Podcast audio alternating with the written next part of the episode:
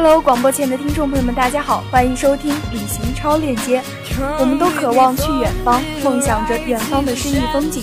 我是你们的好朋友玉琴，我是小陈。上期节目呢，带大家感受了我们伟大的首都北京浓厚的历史文化，享受到了令人垂涎的美味和自然景观。今天呢，我们将和大家一起走进令人心驰神往的东方巴黎——上海。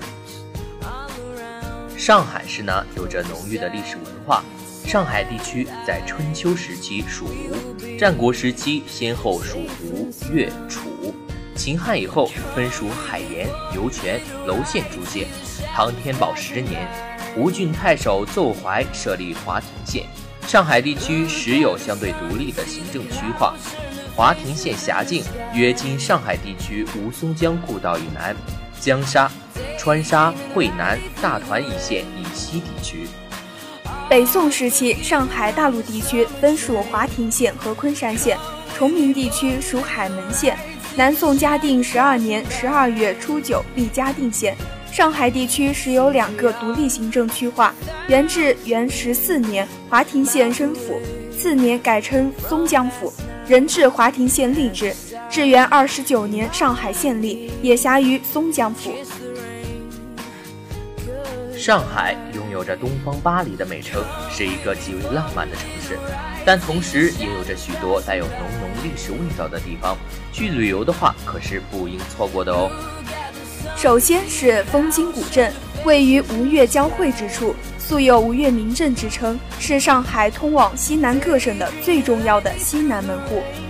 枫泾为典型的江南水乡古镇，周围水网密布，镇区内河道纵横。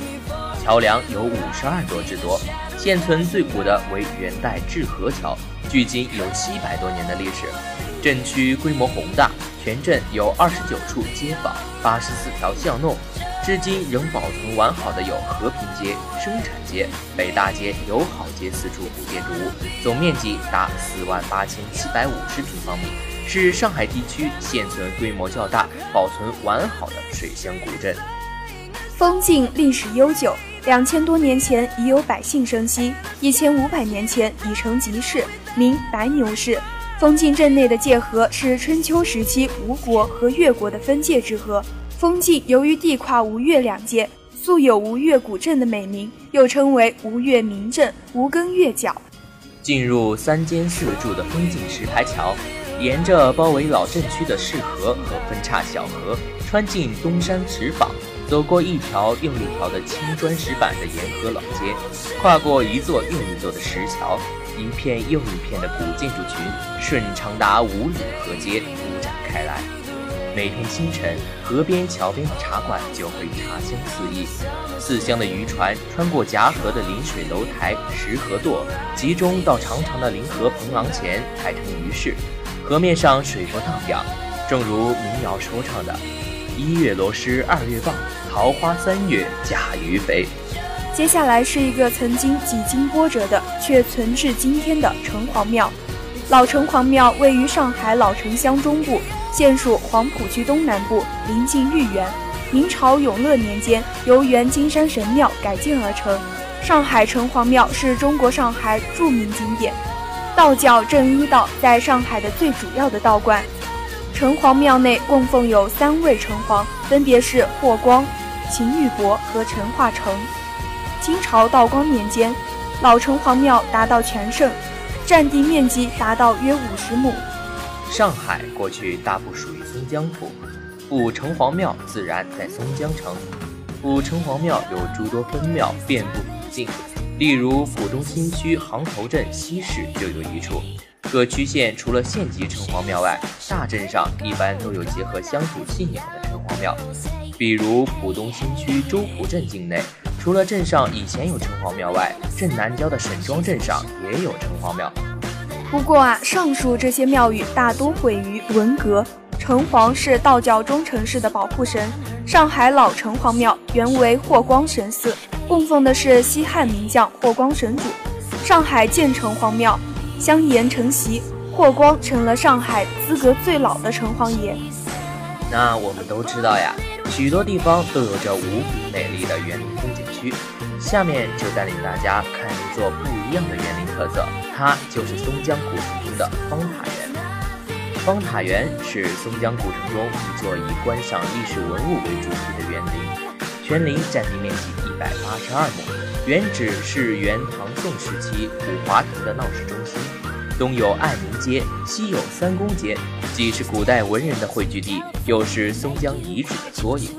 园中的照壁是上海乃至全国最古老、最精美、保存的最为完好的大型砖雕艺术珍品，是古代汉族劳动人民智慧的结晶。照壁高四点七五米，宽六点一米，为大型砖刻浮雕，气势轩昂，风采独具。约三十平方米的壁面，雕刻内容十分丰富，画面设计形象生动，刻意精湛，立体感强。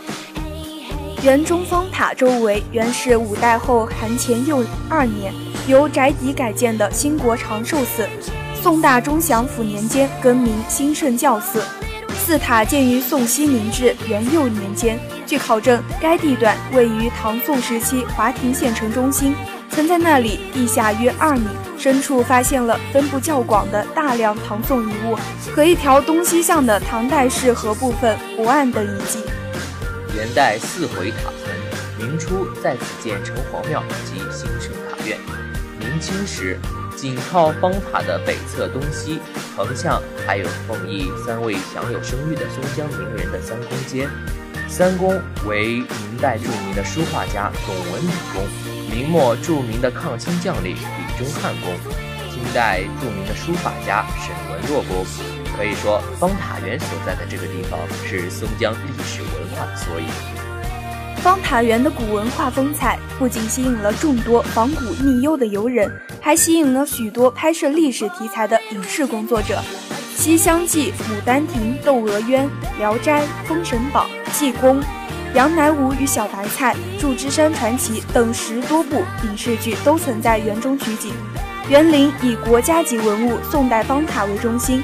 四周错落着古式建筑群，有市级文物明代大型砖雕照壁，区级文物宋代望仙桥、明代兰瑞堂、清代天妃宫、清代陈化成祠堂、仿古长廊、古折道、河漏轩、塔影坊、古老峰等。方塔园为显示其自然粗犷多趣，一九八零年还在园中凿池叠山。一条 S 型的湖泊环绕在塔的南面，由西向东伸展开去，湖水涟漪成映塔顶，景致十分优美。湖面上散植着一组组点层式荷花，有方形、圆形、棱形。夏秋之际，荷花盛开，湖面显得格外的秀丽。湖南岸是开阔而平坦的草坪，缓坡入水，岸边散植着丹枫。由北南眺，乌桕衬托着背日丹枫，晶莹剔透。从古建筑的神奇到自然景观的锋利，从竹林优雅到花卉奇彩，整个方塔园显得既严整和谐又自然多趣。园中在方塔合照壁等主体景物之间布置树木花卉，不设娱乐点，冗繁削尽留清瘦，突出了文物古迹的地位，显示了我国古代民族文化的典雅。朴实、宁静和明洁，在园中的附属设施如茶室、卖品部、接待室、办公室等建筑，也都体现了文物园林所固有的风格。方塔的历史价值不可估量。同济大学教授陈从周在他所写的《江苏之塔》一书中说：“松江方塔是自唐代到北宋同类塔中弹笛的代表。”意思是说，它沿用了唐代的形式与北宋时期建成的塔。而这座塔不管造型、用料、技术和施工，都是一个典型的唐代楼阁式砖木结构塔。小资讯：中国旅游日广东省主会场活动在云浮市启动。五月十九号，由广东省旅游局、云浮市人民政府主办的二零一六中国旅游日广东省主会场活动在云浮市隆重举行。市委副书记、代市长王胜，省旅游局党组副书记。副局长张振林，省旅游局纪检专员李华雄，市委常委、宣传部部长李小坤等出席活动启动仪式，并一起推动启动拉杆。副市长肖向荣主持活动启动仪式，当天是第六个中国旅游日。今年旅游日的活动主题为“旅游促发展，旅游促扶贫，旅游促和平”。据了解，本次中国旅游日，云浮市策划了中国广东房车露营大会暨第二届广东省房车旅游文化节、云浮旅游发展成果图片展与云浮土特产旅游商品大展销、惠民旅游健康养生大讲堂、六组音乐剧专场演出、南都车友禅意云浮自驾游等系列活动。全市多个景区旅游企业纷纷推出多项优惠措施，充分体现了旅游惠民的公益性。最美流溪河，跟着音乐去旅行。二零一六年五月十四号，最美流溪河，跟着音乐去旅行。广州市流溪河国家森林公园二零一六年度旅游文化系列活动正式启动。该项年度性活动由广州市流溪河林场管理处、广州流溪河国家森林公园主办，广东拔萃文化发展有限公司承办。最美流溪河，跟着音乐去旅行活动，以流溪河森林公园为基地，以音乐文化为核心，融合从化旅游文化资源，着力打造从化旅游文化和旅游经济新亮点。系列活动根据该区域旅游文化和旅游资源特点，将整体活动定位为山水岛茶花艺，并配合节庆活动展开。活动包括三八赏花祈福、流溪河竹笋节、葵花文化旅游节、流溪河泼水狂欢节、森森林花海音乐节、流溪梅花节、流溪玉兰观赏节等。中国国内第一高塔。不仅有着变幻的色彩，还可展现出动人的空中交响乐。下期的旅行超链接将带你走进一个历史韵味丰富、极富异国情调、风光旖旎的城市——广州。本期编辑曹景平，播音员刘玉琴。